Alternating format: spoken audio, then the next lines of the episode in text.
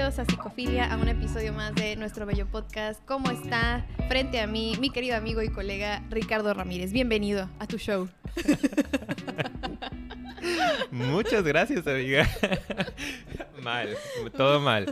Eh, no, estoy muy bien, amiga. Estoy muy bien, muy emocionado por este tema que vamos a hablar el día de hoy. Eh, con ganas de grabar como siempre, muy feliz y muy contento. No sé por qué estamos riéndonos tanto, estamos felices. Yo sí sé, voy a platicarles que antes de empezar nos reímos bastante, demasiado. Estábamos nada más. De hecho, si nos están escuchando antes de que empecemos con el tema, se los juro que ahorita vamos a empezar. Y está padre, quédense, no se vayan, no se vayan. No, vamos a hacer unos bloopers al final para que sepan de que nos estábamos riendo. Pero bueno, entonces andamos muy contentos, calentando, listos para empezar. Y pues el día de hoy vamos a tocar un tema, vamos a hacer un análisis de película como tanto nos encanta y sabemos que muchos de los seguidores del canal eh, nos encontraron por análisis de películas. Entonces siempre una vez cada que mes por Hola. ¿Sí? podemos o nos damos el tiempo de hacer un análisis. Y en esta ocasión decidimos hacerlo haciendo honor y rindiendo honor al mes del orgullo gay, que es este junio, que ya estamos a punto de no alcanzar a estar dentro del mes, pero no queríamos pasarlo sin hacer esta pequeña aportación. Algo conmemorativo por ahí, ¿no? Y nos quedamos con ganas de seguir haciendo cosas. Entonces, yo creo que igual y en julio vamos a convertirlo también en mes del orgullo. Por supuesto que sí. LGTB. LGBTT. LGBTTIQ. Plus. Ajá, plus. Y todos los agregados bienvenidos a la comunidad. Claro.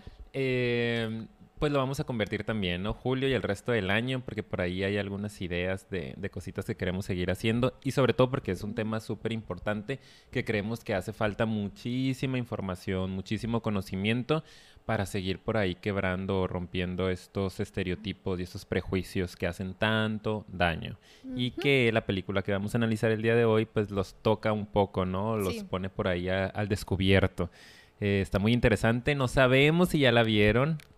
No sabemos. Pero sí, en caso de que no la hayan visto, les avisamos que van a haber muchos spoilers. Prácticamente todo el análisis. Les vamos a contar la película. Sí, claro, porque vamos a abordar y así es como va a estar dividido el análisis las como que los tres mm, cómo se divide o episodios sí. sí es como que se divide en tres episodios como si fueran tres, capítulos sí sí. Entonces vamos a hablar de cada uno de ellos y vamos a integrar al final una conclusión. Y claro que en cada uno de estos capítulos hay mucho análisis verdad de al final sabemos que el conflicto aquí es la búsqueda de identidad del personaje y en especial la identidad sexual no que juega un papel muy importante. Y eso es de lo que vamos a hablar el día de hoy. Así que quédense la película Moonlight ¿ok? que ni siquiera lo hemos dicho ya vieron en el título, pero es Moonlight. Eh, Luz de Luna le pusieron, creo, en español. La pueden encontrar en la plataforma más famosa de películas en México. Ah, no voy a decir el nombre porque no nos está pagando publicidad. Así que no. es Netflix. Ah. Em, y yo no sé por qué no la había visto. Eh, la gente que me conoce todos ustedes, que son mis seguidores, saben que de repente no soy tan cinéfilo que digamos. Me cuesta un poquito de trabajo como sentarme dos, tres horas a ver una película o una serie. Pero esta película ya la había escuchado, fue ganadora al Oscar en el 2016, creo. 16, 17, no me acuerdo. Una cosa por, el estilo. Em, y bueno, como que dijimos, ¿qué película de temática LGBT podemos utilizar para el análisis?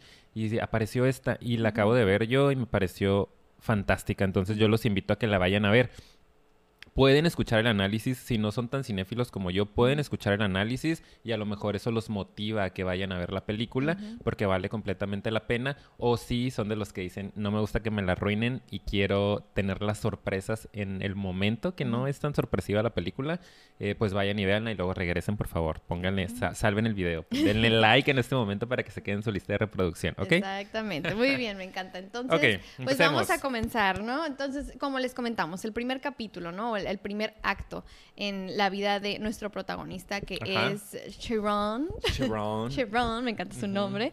Este, pues es obviamente en su niñez. Está muy pequeño, como cuántos años le calculas que tendrá? A lo mm. mejor unos ocho, cuando mucho nueve. Sí, creo que es. O no, no más grandecito, ¿no? Nueve, sí, como diez, como diez años creo. De hecho leí por ahí, creo que la película se basa como de los diez a los 30 años, una cosa por el ah, estilo. Ok, muy bien. Entonces su primera década de vida, ¿no? Cada década tiene como su significado. ¿Qué, ¿Cómo se llama este episodio, este capítulo? ¿Es Little Kid? No, eh, Little nada más.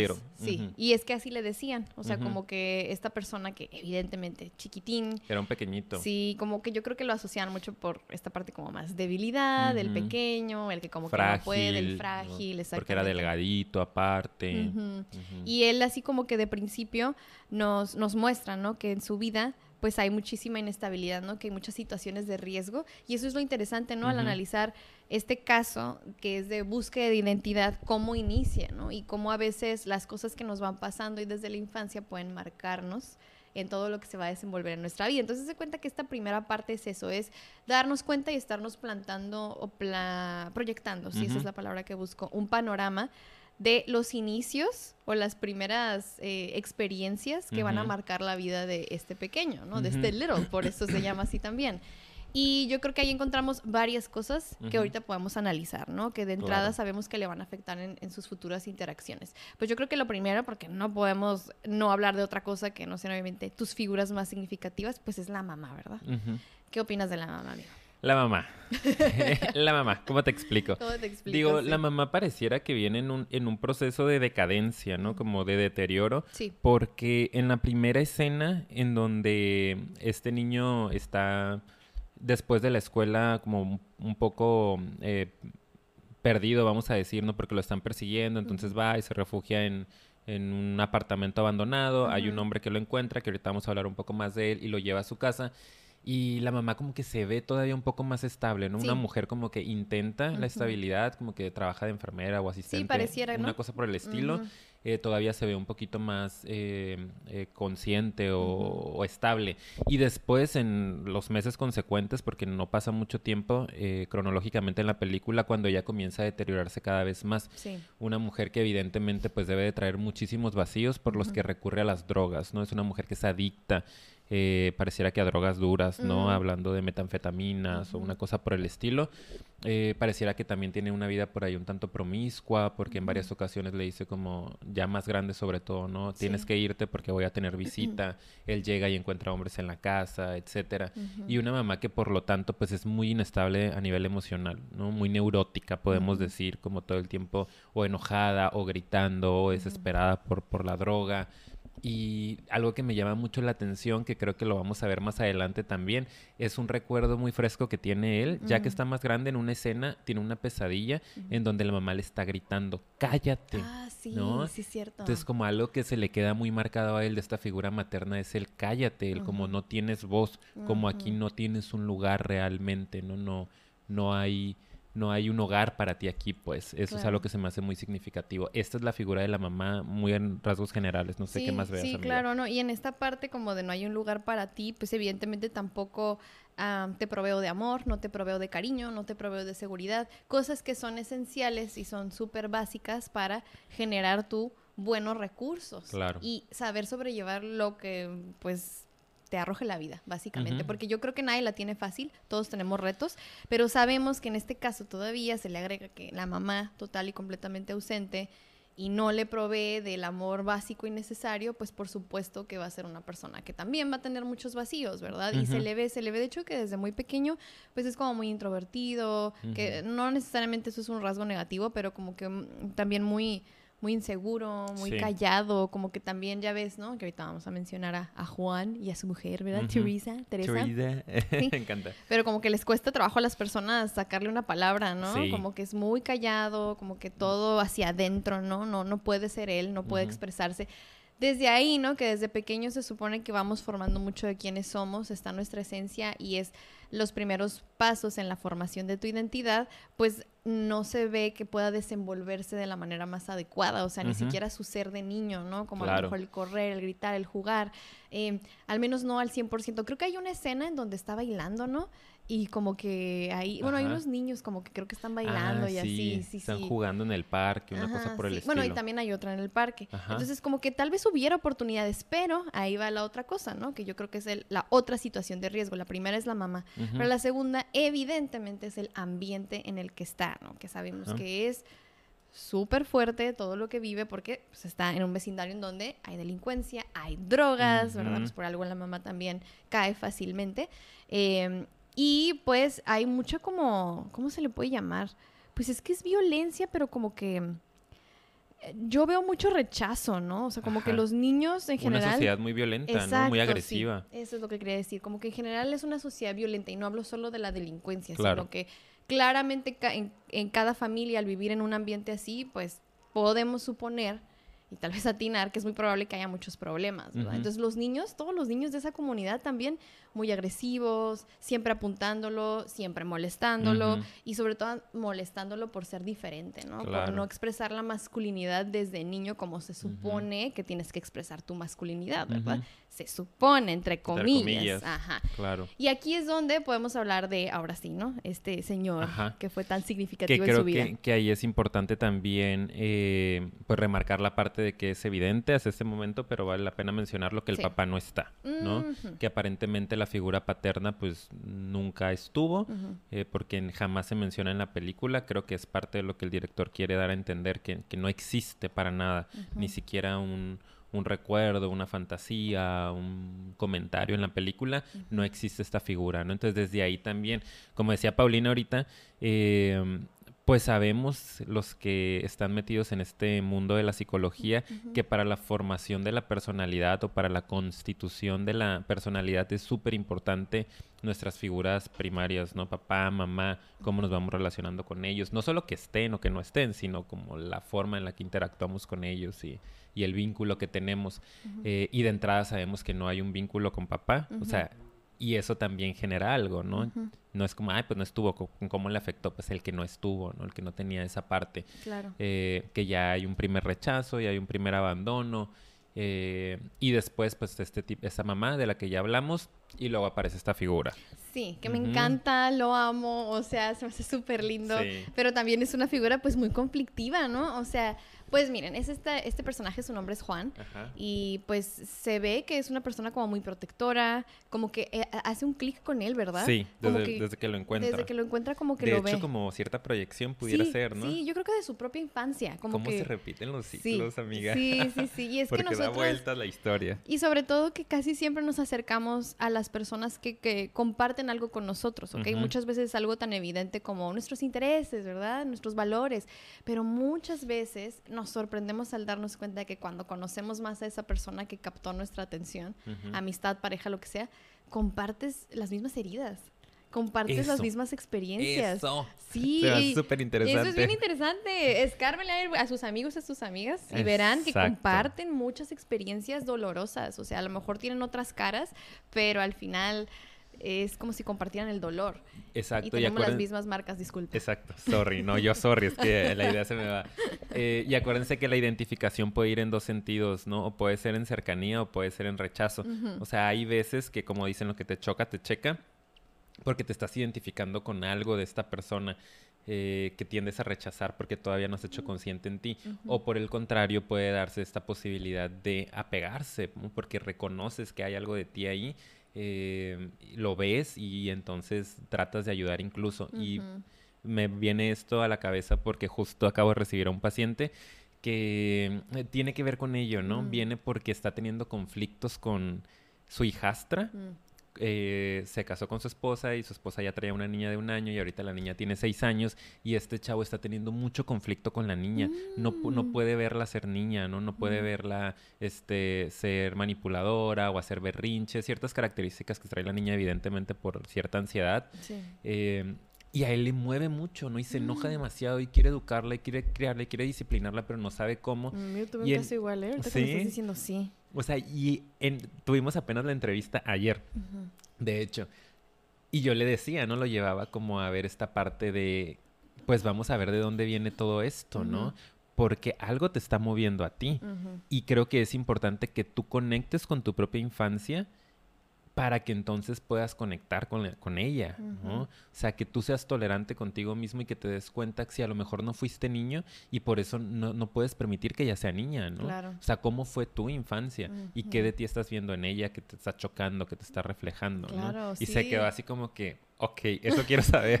y pues vamos a ver, ¿no? Poco a poco. Sí. Pero es muy interesante.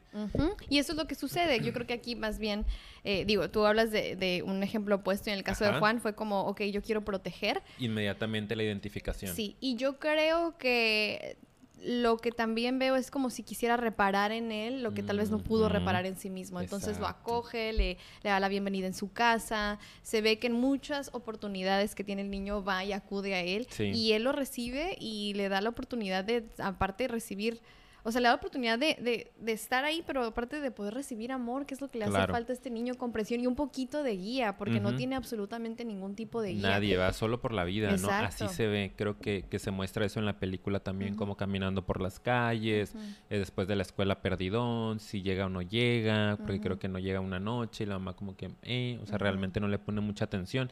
Y creo que también lo que quieren hacer muy visible en el primer encuentro con Juan es el nivel de restricción que tiene, que tiene este niño, ¿no? O sea, no habla, pues, no se permite hablar, no se permite conectar, pero sí tiene una necesidad porque tampoco es un niño que corre, tampoco es un niño que dice no me toques o no voy a estar contigo. está ahí. Estoy contigo, pero no sé cómo vincularme, ¿no? Y está en silencio total, solo hacia adentro, ¿no? Como con él mismo. Y eso se me hace también como muy interesante. Y Juan, con muchísima más paciencia, con muchísima más tolerancia, le va dando permiso de que sea él mismo, ¿no? Y está como, oh, si te incomodo, como pues no importa, ¿no? Come, como te alimento, te llevo a mi casa, a ver si mi mujer te puede ayudar a eh, que te sientas un poco más cómodo y en confianza y lo empiezan a alimentar de alguna u otra manera en muchos sentidos, ¿no? No solo con comida, sino con atención, con amor, con acompañamiento. Sí. Entonces es súper interesante. Sí. Y viene esta escena, ¿no? Viene la escena en donde... Sí, ah, nomás déjenme decirles, aquí está con nosotros en el estudio mi perro, vino. sí, espero que no ladre. Si ladran, ya saben por qué, ¿verdad? Sí. Eh, Sí, y de hecho, lo que sucede en una escena que yo quería comentar, porque e, está muy interesante. Claro que podemos ver, porque es un camino, acuérdense, de identificación, cómo encontrar su identidad y cómo a lo mejor también descubrir su sexualidad. Y el primer acercamiento que, que nos muestran en la película, que tuvo con esta parte, o que se animó a preguntar, fue que de hecho le preguntó a Juan eh, pues que era la palabra marica, ¿no? Ajá, faggot. Ajá. Entonces, me encanta cómo lo manejaron. De hecho, si alguien tiene duda, ajá, duda de si es papá o mamá y nos está escuchando de cómo es recomendable manejarlo, yo creo que esa escena está así como para que, como tú dices, apúntalo y puedes practicarlo de esa manera, ¿no? Cuando es más, voy a ver si la puedo conseguir y se las ponemos por ahí en nuestras redes sociales. Vayan a seguirnos. Sí, sí, yo creo que Psicofilia, lo podemos subir a Facebook y a, Instagram, y ponerles ahí, ¿no? Como Chequen el ejemplo. Sí, es que es un buen ejemplo. Entonces les platico rápidamente, ¿no? El niño pregunta, ¿no? Que es marica. Y ellos obviamente, porque está ahí también su, su mujer con él, ¿no? Su pareja, no sé quién sea, si su esposa o no. Sí, no este, sabemos. No sabemos, señor libre acaso. en el pecado. Pónganos en los comentarios. bueno, entonces lo que sucede es que él pregunta y ellos como que tranquilamente... Con un semblante muy normal, ¿no? Muy tranquilo, muy neutros. Lo que dice es como, ah, pues es una palabra que le dicen a las personas que son gays. Ah, sí, o sea, nada Para molestarlos. Ajá, para molestarlos, pero nada como de, ay, no, nada, o ay, evasivo, o ay, este... O no digas eso. Sí, nada, nada. Es como, ah, pues se usa para eso, ¿no? Para agredir a los gays, ¿no? A los homosexuales. Y luego él pregunta, ¿y yo soy gay? Ajá. Y él me encanta porque es como no sabemos, ¿sí? No sabemos, es algo que pues ya en su momento sabrás. Porque era un niño de 10, 11 años que realmente apenas está en, este descubrimiento de la sexualidad naturalmente, ¿no? Como etapa del desarrollo. Sí, y después lo que hace es que luego pregunta todavía el niño, ¿ok? Y ahorita yo les voy a dar mi, análisis como psicóloga infantil.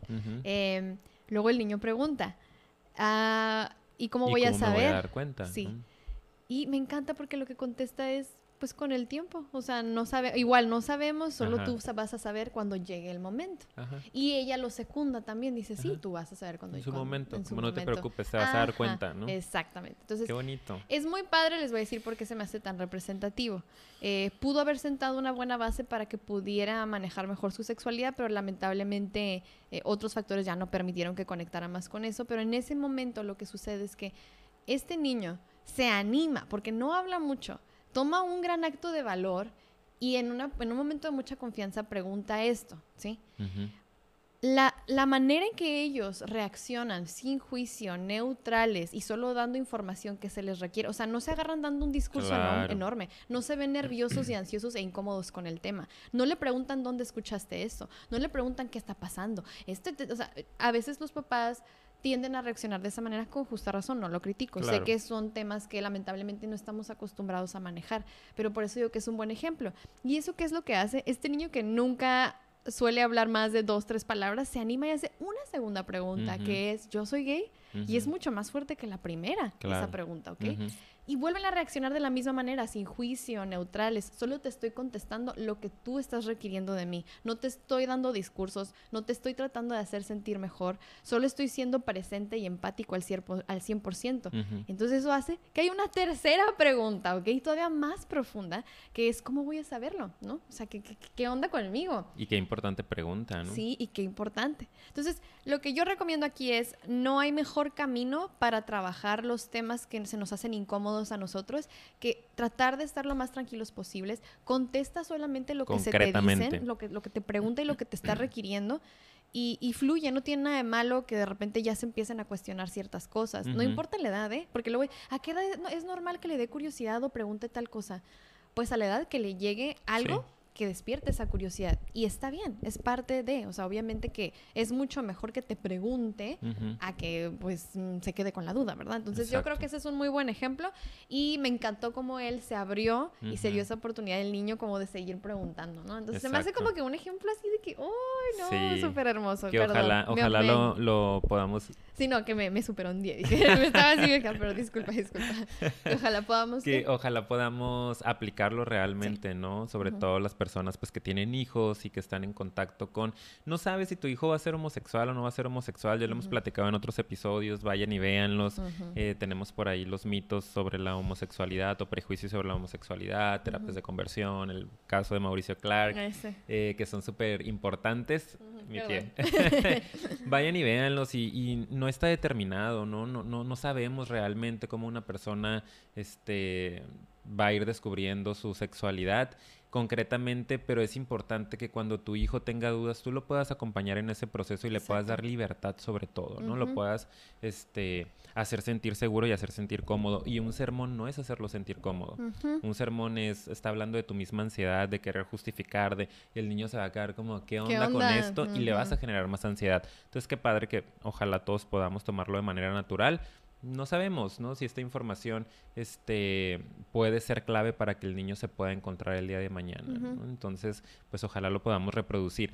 Desafortunadamente en este caso, como dice Paulina, pues no fue suficiente con esto, ¿no? Porque estas eran unas figuras secundarias, vamos a decir, que solo veía por ahí periódicamente, este, y fíjate cómo con ellos sintió la confianza de hacer estas preguntas y no con la mamá, por ejemplo. Porque evidentemente por la mamá también había cierto rechazo al tema de la sexualidad. Porque cuando Juan, porque Juan se dedicaba a vender drogas. Cosa importante mencionar ya ahorita, sí. Este, se encuentra que la mamá es, es consumidora de él, ¿no? De su producto, y ve que están fumando en el carro y llega ahí como que le dice, ¿qué estás haciendo aquí? No, vete. Y ella le empieza a gritar, le empieza a decir, ¿tú ¿quién te crees que eres? ¿No? ¿Crees que puedes educar a mi hijo? ¿Tú lo vas a educar?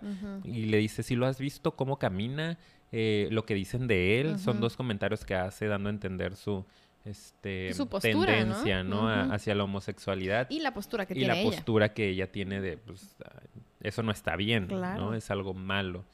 Eh, entonces, obviamente, el niño no sentía la confianza para ir a hablar y para ir a recibir información adecuada. Y son niños que luego tienen que ir a buscar la información en otras partes. En este caso, pues el niño la encontró en un buen lugar en donde se le dio certeza. Pero en otro montón de casos van a ir a buscar a gente que les va a decir cosas terribles, van a ir a lugares en donde se les va a satanizar o en donde se les va a hablar de que esto es muy malo, o van a buscar en internet y van a encontrar información que sí a lo mejor no es adecuada para su edad, ¿no? Con temáticas más eh, gráficas o yo qué sé, lo que puedan encontrar cuando este, googleen esto, ¿no? Entonces, qué importante que tú le des la confianza a tu hijo para poder abrirse y para poder es saber que va a ser aceptado sin juicio. Sí, y eso es muy bello. Entonces, valía la pena mencionar la escena. Pero bueno, entonces yo creo que ya en esta parte podemos eh, abordar el segundo capítulo, que sí nos, nos aventamos algo bueno aquí, ¿eh? Pero es que creo que el segundo y el tercero van un poquito más deprisa. El primero yo siento que es muy pues es importante. La infancia, es que la, infancia de ahí viene todo. Exacto. Nos vamos a ir rápido. Sí, nos Nosotros vamos juramos que siempre, ay, lo que sea. Light, sí, va a ser rápido. casi, ah, no puedo creerlo. Ok, vamos rápido ahora sí, ¿no? Con las otras dos partes. La, la segunda parte habla ya de su adolescencia, ¿verdad? De hecho, ya está como en high school, que eso ya es como la prepa, ¿no? Em, y aquí podemos ver que la mamá, pues de mal en peor, si no es que muchísimo peor, ya está en un nivel de drogadicción como súper elevado. Muchísima dependencia, Sí, mucha dependencia de esta, de esta cuestión de una necesidad, La abstinencia todo lo que da, quitándole el dinero, claro. le daba dinero Juan y, y esta chica Teresa. Sí. Pero para entonces eh, Juan ya había, muerto. Sí, ya sé. ahí esa es otra cosa, ¿no? Que después, en un momento significativo, que es la adolescencia, que créanme que es igual de significativo, solo que hay otras cosas que suceden ahí, pero es bien importante esa etapa. Y esa puede cambiar tu vida para siempre, que es lo que vemos después con él. Entonces, ya fallece en esa época, no se dice claramente cuándo Juan y pues empiezan a suceder otras cosas, ¿no? Que yo creo que aquí lo que vale la pena es que hablemos de eh, un par de escenas en concreto, ¿no? Ajá. La primera, yo creo, es en la que podemos ver que pues sigue siendo un chico muy reprimido, sigue siendo un niño, bueno, un muchacho muy este, introvertido, muy inseguro, como que no tiene mucha interacción social, pero tiene un amigo, ¿no? Que de hecho es de la infancia, pero aquí ya adquiere como que otro significado, ¿verdad? Que se llama Kevin, Kevin ¿ok? Entonces hay una escena en donde él y Kevin eh, tienen como un encuentro, ¿verdad? Un encuentro. Ay, es que sí. me encanta. está bello, sí. tienen un encuentro, eh, se van a la playa, ¿no? O sea, no sé si pasa por él. ¿Se encuentran ahí? Se encuentran, ah, porque él, ah, después de haber tenido un episodio de bullying, eh, porque aquí en la preparatoria en la que está, pues hay unos chicos que se encargan de hacerle la vida de cuadritos, ¿no? Son pero como igual tres personas. desde su infancia. Desde su infancia. Pero aquí creo que, digo, siempre fue de manera muy, muy activa la agresión, pero aquí como ya están más grandes se ve más el, el hostigamiento, ¿no? Y la agresión. Entonces en una de esas sale Kevin eh, perdón, este, nuestro protagonista. Sharon. Que así se llama el segundo capítulo, de hecho. Y agarra el metro, se ve que va en el metro, ¿no? Y se baja en la playa, como con esta necesidad de desconectarse, ¿no? Con esta necesidad de, de estar con él mismo. Y está ahí tirado en la arena pensando cuando llega el otro eh, Kevin y como que, ah, te estás robando mi spot, ¿no? Como que yo aquí vengo a fumar, tú también vienes a fumar y él como que no, pues yo no fumo. Y empiezan a tener primero un encuentro muy romántico, vamos a decir, o muy afectivo más que romántico.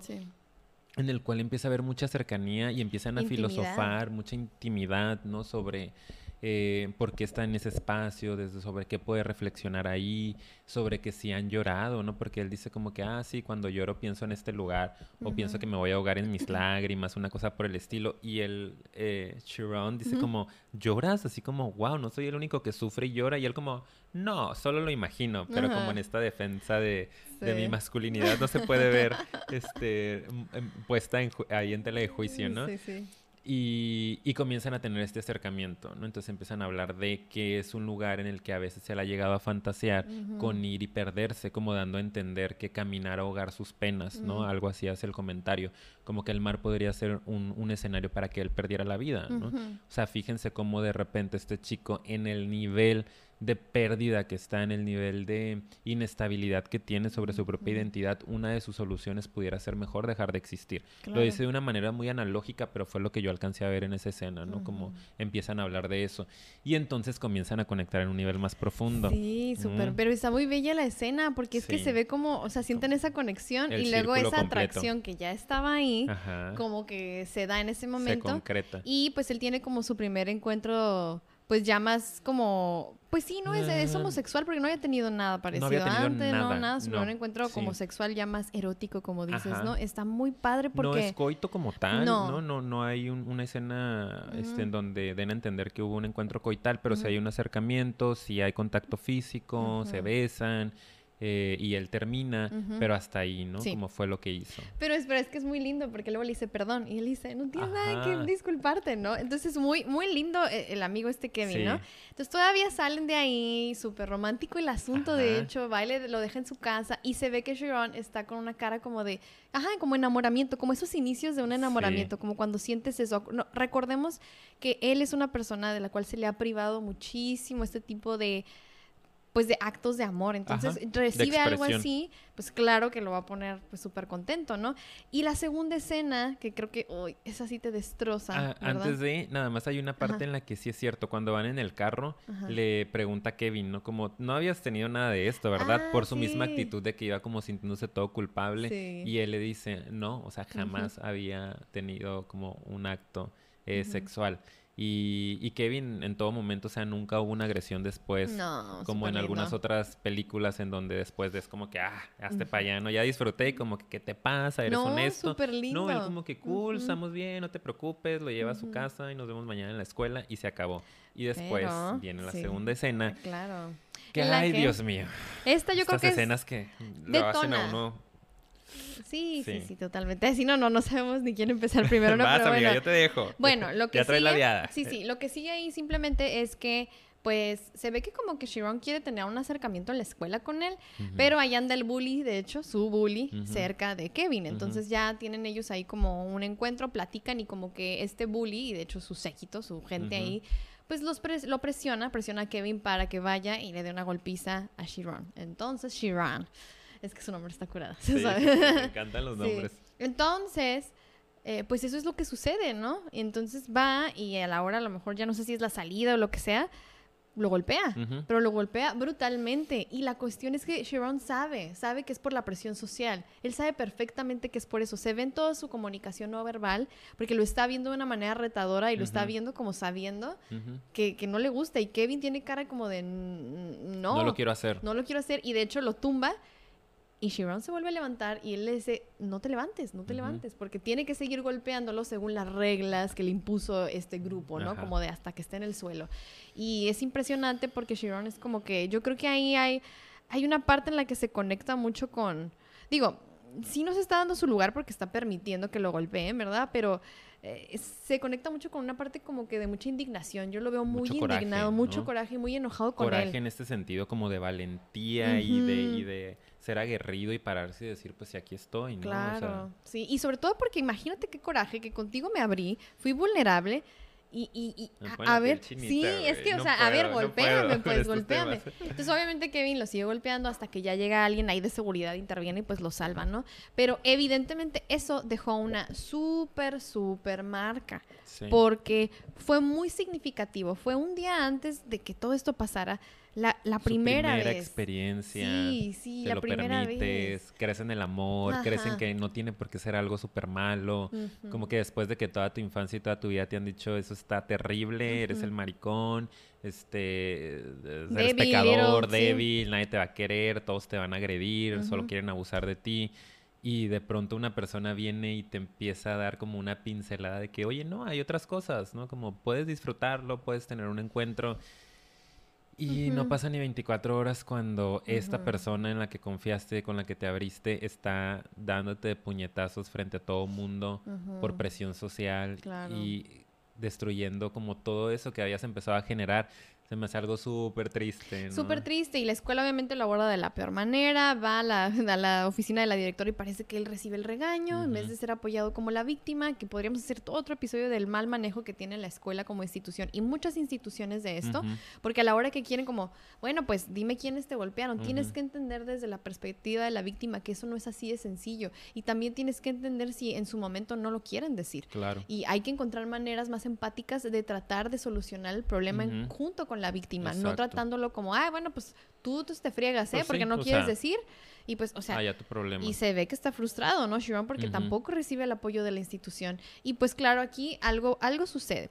Aquí algo se rompe. Aquí hay un momento en el que él ya está muy abajo, no hay nada, o sea, siento que toca fondo Sharon en un sentido de que su mamá está pasando por el peor momento, no está Juan en su vida, en la escuela está mal, en su primer encuentro con su homosexualidad pasó algo terrible, es la primera vez que como medio se abre más con alguien y pasa esto, pudo haber pasado otra cosa terrible, ¿eh? Pero en su, yo creo que fue en, su intento por adaptarse y sobrevivir, sucedió algo que aunque no es lo más adecuado, siento que fue hizo lo que pudo. Un acto de... Sí, con los recursos que tenía un acto de, defensa, ¿no? Entonces va al día siguiente y le revienta la silla. Perdón que me ría, pero es que maldito. A veces uno dice se lo merece, no manches, sí. O sea, no aprobamos la violencia. eso ya, ya se sabe. Sí, pues estamos hablando de la película, ¿no? Y, de pues, nuestras emociones y nuestro lado humano, de que a veces, por eso dijimos como, a veces uno dice, pues, como que se lo merece, porque Llegó tanta violencia. no, le revienta la silla llega la policía y cambia su vida completamente a partir de ese momento porque se muda a Atlanta, otro lugar, ¿no? Creo que es detenido, ¿no? O sea,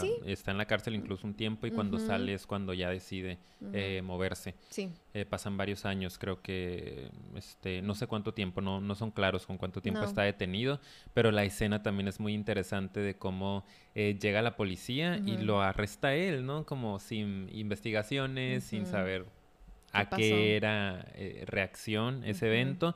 Y cuando lo están subiendo a la patrulla está Kevin ahí, ¿no? Y nada más lo voltea a ver como de que sabe que es consecuencia de todo este acto de, violencia en primer momento contra él mm. y se lo llevan. Sí. Muy triste. Pero hay que entender que ese momento es muy, muy importante para lo que viene ya en el tercer capítulo, que es que pareciera que es una persona completamente diferente. Yo creo que ahí sí creó ya, o comienza la creación de su alter ego, ¿no? De esta, este personaje que creó para poder defenderse, para no seguir sufriendo más abusos, más violencia de su entorno. De una manera creó una defensa y una máscara, una faceta de él que lo ayudara a sobrevivir en ese ambiente en específico, ¿ok? No que no hayan otros recursos, pero los recursos que él tenía estaban tan limitados que solo encontró ese. Y a mí me gustaría empezar, porque esa es la primera escena, que de ahí se ve exactamente de dónde sacó el recurso, ¿verdad? Que es que parece una copia de Juan, ¿no? Sí. O sea, y de hecho se vuelve traficante de drogas y se parece mucho a él, o sea, usa como una mallita, como que el mismo carro, ¿no? Bueno, un carro Físicamente hay mucha similitud eh, en cómo se viste, ¿no? La cadena. Exacto, el, oficio que decide tener y, cierta actitud también como del fortachón, ¿no? El macho alfa, al que nadie le puede decir nada. Eh, de hecho, cuando te comentaba, ¿no? Que cuando porque es como va como por capítulos. El tercer capítulo es como pongo una pantalla negra y luego está él tirado en la cama y se ve. Y yo pensé que era Juan en primer ah, momento, hasta que luego ya me di cuenta que no, que, que era nuestro protagonista. Eh, y pues esto nos habla de que definitivamente, como dices, fue donde obtuvo algo de recursos para poder adaptarse, ¿no? Como esta persona fue una persona, y fíjense qué importantes son las figuras eh, que tenemos en, la infancia o en los primeros años de vida, porque vamos a adquirir muchísimo de ellos. Y es algo de lo que hemos hablado mucho en otros episodios, que entre más pasa el tiempo, más nos parecemos a nuestros padres, si nos ponemos a poner atención en nuestra personalidad, nos vamos a dar cuenta que realmente muchas de las cosas de nuestra personalidad son patrones que venimos repitiendo de nuestro papá, de nuestra mamá.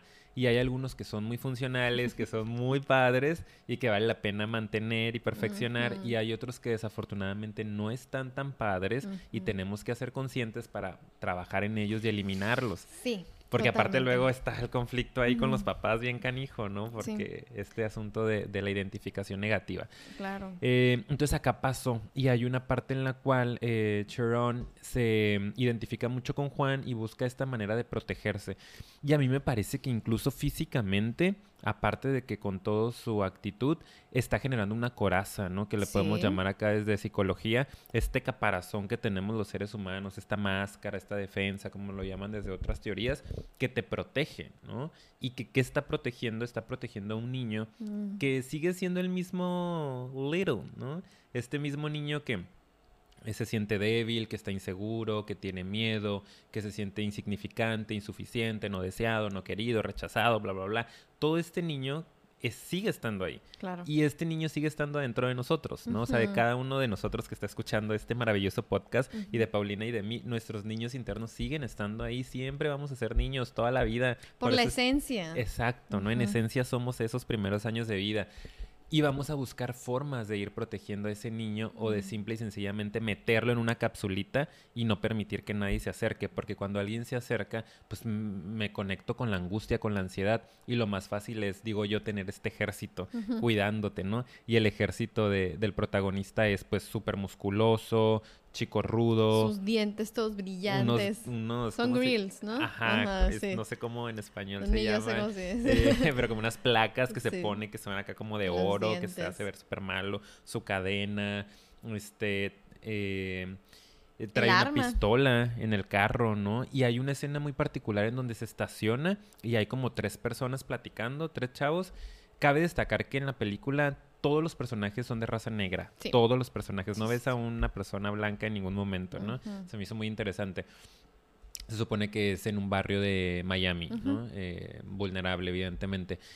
Y, él se para ahí y está como viendo a estas tres personas que pareciera que están planeando algo y saca su pistola, ¿no? Como en un acto muy regresivo de me van a violentar o, o que quieren hacer estos y como yo tengo el poder ahora, ¿no? Como a ver qué me van a hacer. O sea, esto me refiero con la coraza de que está buscando proteger muchísimo a ese niño. Y a todos nos pasa.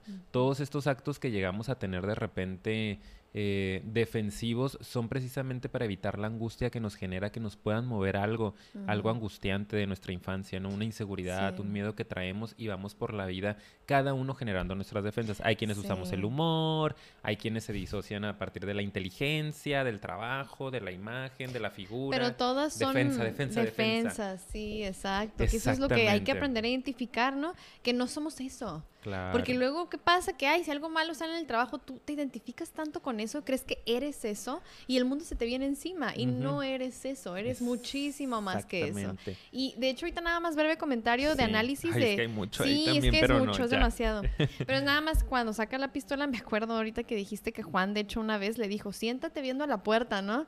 O sea, de ahí también agarró recursos. La paranoia un sí, la paranoia, nada más quería mencionar eso. Que dice, nunca de espaldas a la puerta porque no sabes quién pueda llegar por atrás. Sí, y él, pues también, ¿no? Listo para el ataque, Exacto. Y en esencia, ambos, eh, tanto Juan como Sharon, eran personas muy buenas. Muy dulces. Pero, digo, de Juan no tenemos tanta información, eh, pero acá evidentemente e, es la coraza la que te protege, ¿no? La que crees que te va a proteger. Y esto es interesante para que empecemos a generar más tolerancia y para que empecemos a ser más compasivos con la gente, que a veces conocemos a alguien y, ay, es súper amargado, o ay, es que es súper reprimido, o ay, es que es muy tímido. O muy agresivo. sí, y espero, a ver, ¿por qué será? Pues, ¿no? Obviamente no eres tu terapeuta y tampoco tienes que ser la Madre Teresa de Calcuta y quedarte a recibir malos tratos, pero qué padre que podamos ver atrás de la coraza, ¿no? Sí. Como entender que es una forma de protegerse, es que es súper ególatra o es bien este, creído, eh, algo, está protegiendo, algo está cuidando a esta persona. Em, en el caso de nuestro protagonista, pues era toda esta debilidad que realmente nunca logró trabajar y nunca pudo integrar y solo eh, evadió o reprimió, vamos a decir. Y sobre todo aquí quiero hacer énfasis en que eh, se encargó también particularmente de reprimir esta parte de, su sexualidad, ¿no? Que ahorita vamos a platicar de eso porque lo que ¿En qué momento se hace visible, no? Sí, ya aquí lo que sucede en este tercer capítulo, que ya le llaman Black, ¿verdad? Eh, es que se encuentra, bueno, no se encuentra. Kevin le decía Black. Ah, sí. Ah, que cabe destacar. Sí, él le puso el apodo. Él le puso y se le quedó. Ajá. Eh, lo que sucede es de hecho que Kevin reaparece en su vida. Creo que él es el que se contacta, ¿verdad? Teresa le da el número a, a, él, a Kevin, sí. Entonces, obviamente se contacta porque lo quiere volver a ver, pues para decirle que anda acá de cocinero, que pues por si quieres venir a que te cocine. Como en un acto medio, medio ahí insinuante, ¿no? A mí me parece. Y nada más antes de llegar a eso, creo que también es importante mencionarlo. Primero, él tiene una llamada en la madrugada de su mamá, eh, un mensaje de voz, ¿no? Que le dice como, ay, Ani, ¿te acuerdas que tienes madre? No está tan lejos Miami de Atlanta, deberías de venir a visitarme. Y él, ya sé que estás despierto, le dice, porque sé que tú no duermes. y, y, él está despierto realmente. Entonces eso se me hace muy interesante también. Evidentemente es un chico que vive con ansiedad. Ah, Aparte de todas estas cuestiones que, que, hablamos ahorita, que son parte de la ansiedad, no la coraza tan marcada, la paranoia, hay una parte en la cual él no puede dormir, ¿no? Eh, lo mencionan en dos, tres ocasiones. Eh, ¿Y por qué? Por todo este ruido mental y por esta incomodidad que tu mismo ser te va a enviar, que tu cuerpo te va a generar, porque hay cosas que tienes que trabajar contigo. No estás en paz, no estás integrado, no estás tranquilo, no puedes dormir, ¿no? La ansiedad te va a decir, güey, arregla esto. Sí. Entonces hay una parte en la cual eso se me hizo interesante, que, que él no podía dormir. Y después entra la llamada de Kevin y él piensa que es la mamá. Entonces como que dice, ay, mamá, mañana voy a ir, ya, como está bien. Y es como, ah, hola, soy, yo. Entonces una llamada en la madrugada, le dice como, ven y te puedo cocinar. Como que si hay un asunto ahí medio que Kevin también, este no sé si era bisexual, una cosa por el estilo, pero había un enganche, ¿no? Había un enganche con él, sí. Y yo creo que también habló tal vez para resolver, se ve que traía culpa. Diez años después. Sí, traía mucha culpa de lo que había sucedido, sabía perfectamente la responsabilidad que tenía él en el evento. Entonces, ya luego vemos, para adelantarnos un poco, pues que sí, ¿no? Va y visita a la mamá, hay un, un momento muy bello, que no es muy breve nada más, en que ella le pide disculpas y él pues la recibe. Me encanta porque él sí recibe bien la disculpa, pero luego ya no, no hace mucho énfasis en eso. La película, no profundiza demasiado. y, y, y, ya vemos la escena en donde sí llega a visitar donde cocina Kevin. es que, ¿sabes que De principio a fin está padre porque, como dices, al principio se ve que como que Sharon va así como medio nervioso, ¿no? Ansiosón. Sí, como que se me dio peina y como que a ver, me veo bien. Sí, como me veo, ajá. Sí, él también iba buscando algo, pues. O sea, no en un sentido sexual me refiero directamente, pero iba buscando, o sea, conectar con el antes de la agresión, ¿no? Porque no iba como de que este güey por su culpa pasó todo esto, me golpeó, sino era en un asunto de eh, me voy a reencontrar con el hombre con el que tuve mi primer acercamiento y mi único acercamiento, de hecho. Y él representa una parte de él. Una parte que de hecho es muy importante y es el por qué hizo esta coraza, ¿no? Entonces, ¿qué es lo que sucede? Se ven, yo siento que se la pasan coqueteando, la verdad. Sí. Bien cañón. Pero eh, fíjate que Sharon ahí se ve todo nerviosito. Como si por esa misma persona no cambió nada, ¿sabes? Sale esa parte así. ese mismo descubrimientos. Niño, sí, esa misma persona como muy insegura, muy así extraña, muy así como que dónde quedó ese, ese muchacho, ¿verdad? Y pues, al, mira, yo creo que ahí ya nos podemos saltar porque ahí andan como que muy jijiji, jajaja, a la escena ya final, en donde lo invita a su casa, se van a la casa de Kevin y ahí empieza la revelación, ¿no? Tienen una pequeña plática y hay un momento en el que, no sé si tú aquí quieras empezar, ya empiezan a tener un diálogo interesante. Sí, eh, antes de eso, cuando están en el restaurante, Kevin saca una foto de un bebé, no me recuerdo si era ah, este niño o niña, un bebé. Y le dice como, ah, mira, es mi bebé, ¿no? ¿Te recuerdas a Samantha, la chica súper buenota, que no sé qué? Ah, pues tuve un bebé. Y, y el, este, Sharon se queda así como súper agüitado, ¿no? Es una cara como de, y siguen juntos. Y él como, no, ni al caso, o sea, como fue un desliz, bla, bla, bla. Y él como, ah, ok. Y ya todo este asunto de que se van a la casa. Y en la casa, de hecho, Kevin le pregunta ahí en el restaurante, eh, ¿y tú con quién te acuestas? ¿no? Y él se queda callado y no contesta nada y cambia el tema. Después, cuando están en la casa, eh, Kevin como que le va a preparar un café o algo por el estilo. y, le pregunta, ¿no? Le dice, ¿quién eres tú? Esa, sí. O sea, como, mírate. O sea, estás con todo este asunto de los supermúsculos, eh, tu dentadura, tus dientes, que no sé por qué traes eso, así como muy despectivo. Eh, el chico malo, tu carro, ¿no? Vendes droga. Es como, ¿quién eres? ¿no? Y, y él le dice ¿cómo que quién soy? Pues soy yo. O no estoy tratando de ser alguien más. Y Kevin contesta, ¿no? Como, pues es que yo eh, soy una persona que que siempre estuvo reaccionando a, lo que los demás querían. Y eso se me hace un acto muy significativo de por qué hizo lo que hizo de golpearlo, ¿no? Como todo el tiempo solo estuve reaccionando a lo que la sociedad esperaba de mí, que fuera el chico malo, que fuera el chico agresivo, y entonces pues terminé teniendo un hijo no planeado y no deseado incluso, estuve en la cárcel, todavía estaba en arresto domiciliario y ahorita tengo un empleo que pues, eh, soy cocinero, ¿no? Como, este soy yo. Y tú y justo en ese momento él comienza a hablar de su sexualidad, como que se cruzan las preguntas, ¿no? Entonces él dice, es que con el único hombre que me que he tenido algo, que he dejado que me toque, ha sido tú. Y se me hace y Kevin también se queda como... Y también da a entender, porque no sé cómo lo dice, pero da a entender que prácticamente no ha tenido ningún encuentro con nadie sí, más. no, ni con hombre ni con, mujer, ni nada. jamás volvió a tener. Como que lo reprimió cañoncísimo, Y de hecho se ve que tiene cierto conflicto con su sexualidad en alguna otra escena en donde eh, no puede llegar a, tener ni siquiera como contacto con él mismo, ¿no? Pareciera que tiene por ahí un sueño erótico eh, con Kevin y, y de, de, de pronto despierta y se da cuenta que, que eyaculó y es una sensación un tanto desagradable para él. Como que hay un asunto ahí muy bloqueado con su sexualidad, evidentemente por todo lo que hemos venido platicando. Entonces en esta última escena, después de que tienen esa, ese diálogo, ese cruce de palabras, ya se brincan a una escena en la cual está eh, Sharon recargado en el hombro de Kevin y Kevin está muy receptivo, eh, como sobándole la cabeza.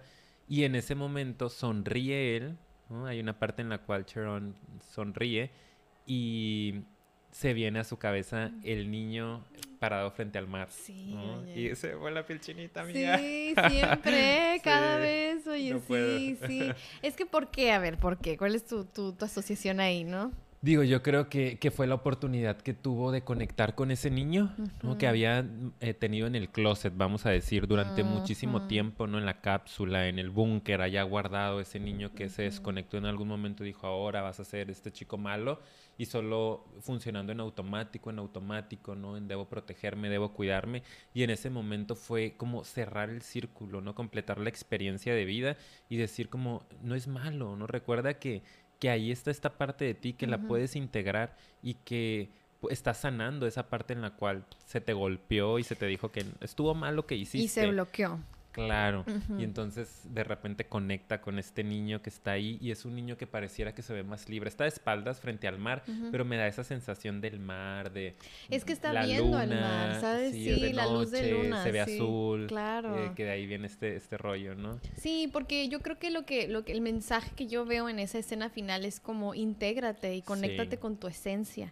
Porque si no te conectas con tu esencia no vas a estar en paz y no vas a poder disfrutar la vida. Claro, no, va a fluir. y no vas a encontrarte, porque eh, eh, para poder realmente saber quiénes somos, tenemos que irnos a la esencia, ¿verdad? Tenemos que saber que, que durante nuestra vida se fueron creando muchas, eh, pues muchos bloqueos, muchas defensas, muchas caras que tuvimos que poner, porque es una cara la que ponemos a veces a la sociedad, es otra cara en el trabajo, es otra cara en tu casa, o sea, tenemos todas estas como facetas y al final todas ellas son mecanismos muchas veces para, según nosotros, sobrevivir, exacto, pero realmente no estamos del todo satisfechos y a veces estamos complicándonos más la existencia porque no conectamos con quienes somos. Entonces, para mí eso es bien bello porque le da esa importancia a la infancia, ¿ok? Le da esa importancia a esos primeros años y que todos tenemos a ese pequeño dentro de nosotros, que yo creo que ese es el, el principal mensaje también. Y claro, que muy vinculado también con la parte de de pues vive tu sexualidad, ¿no? Que tampoco lo tenemos que dejar de lado. Claro. Y, y que no, o sea, desde niño ya pudiera ser que él mismo lo sentía y lo veía venir, por eso hacía esas preguntas, ¿no? evidentemente. Acuérdense, chicos, ¿eh? O sea, no es algo como que, ay, o sea, eligió ser así, ¿no? O sea, también ese es otro mensaje que me gusta, porque esta onda de que, ay, eligió, es una decisión, no es una decisión así como todos venimos con cierta esencia, eso es parte de tu esencia también. Entonces, pues hay que liberarse, no hay nada de malo con eso. Y hay que integrarlo, ¿no? Desafortunadamente es de estas cuestiones de nuestra personalidad que son muy mal vistas y que, que, son rechazadas por la mayoría de la gente y parte de lo que estamos haciendo generando este tipo de, temas es eso, es que sigamos bajando el prejuicio, porque podemos dañar demasiado a una persona y podemos estar aportando de alguna u otra manera a que una persona no sea feliz. ¡Qué feo! Así con nuestros comentarios de que hay joto, marica o todos estos adjetivos calificativos peyorativos para una persona homosexual, vino. Em, estamos aportando de alguna u otra manera a que una persona o muchas personas no sean felices y de hecho se repriman y como este hombre a sus 30 años no haya podido disfrutar una relación sexual. O sea, qué feo, ¿por qué? Y estamos aportando a eso, lo repito y lo seguiré repitiendo, porque a veces decimos, no, pues yo no.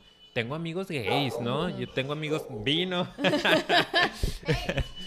tengo.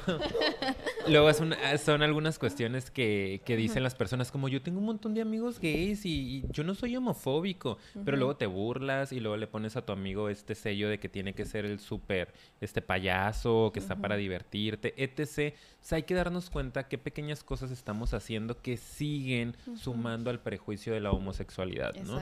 Eso en el tema particular de la homosexualidad que es parte de lo que queríamos remarcar y también en todos los sentidos, ¿no? Hay muchas personas que son heterosexuales y que desafortunadamente nunca lograron integrar su sexualidad. Yo he tenido muchos pacientes, ¿no? Y tengo pacientes que no logran tener una relación eh, sexual placentera o con ellos mismos tener contacto placentero a nivel sexual porque está este prejuicio, tema tabú, no hagas eso, es malo, nunca lo hablo, nunca te digo, si lo haces eres una fácil, eres una no sé qué. Entonces, en muchas mujeres me ha tocado ver también esta represión de la sexualidad, ¿no? No es algo exclusivo de los homosexuales. Entonces hay que empezar a liberarnos de tanta carga y tanto prejuicio y tanto estigma en estos temas que no entendemos. Hay que buscar información, entender y empezar a eh, generar una atmósfera de, mayor libertad al respecto, ¿no? Así es, amigo. Así y que nada más, yo creo que ya con eso vamos a cerrar el tema. Muy bella reflexión, muy, bella, muy bella conclusión. Nos fuimos largos este hoy. Este episodio estuvo largo. Quien esté aquí, le aplaudo. Me gusta siempre reconocer a en los episodios largos quien aguantó, la verdad, mis respetos, ¿ok? Porque de repente sí nos ponemos muy intensos. Entonces, muchas gracias Ojalá les haya gustado. Sí, por habernos acompañado. Ojalá lo hayan disfrutado. Eh, les vamos a recordar ahorita, ¿verdad? Que si les gustó, nos ayudan muchísimo dándole un like, suscribiéndose al canal y picándole a la campanita para que les avise, ¿verdad? Y, compartiendo, ¿verdad? Ah, compartan, sí, obvio, obvio a decirlo. Y vayan a nuestras redes sociales, tenemos Facebook, tenemos Instagram, publicamos cosas súper padres casi todos los días. Síganos ahí, por favor. Y... pues faltan las plataformas donde también nos pueden escuchar, que es en Spotify, Apple Podcast y Anchor. Ahí también nos encuentran como psicofilia. Entonces, terminamos y nos vemos en el próximo episodio. Adiós. Bye.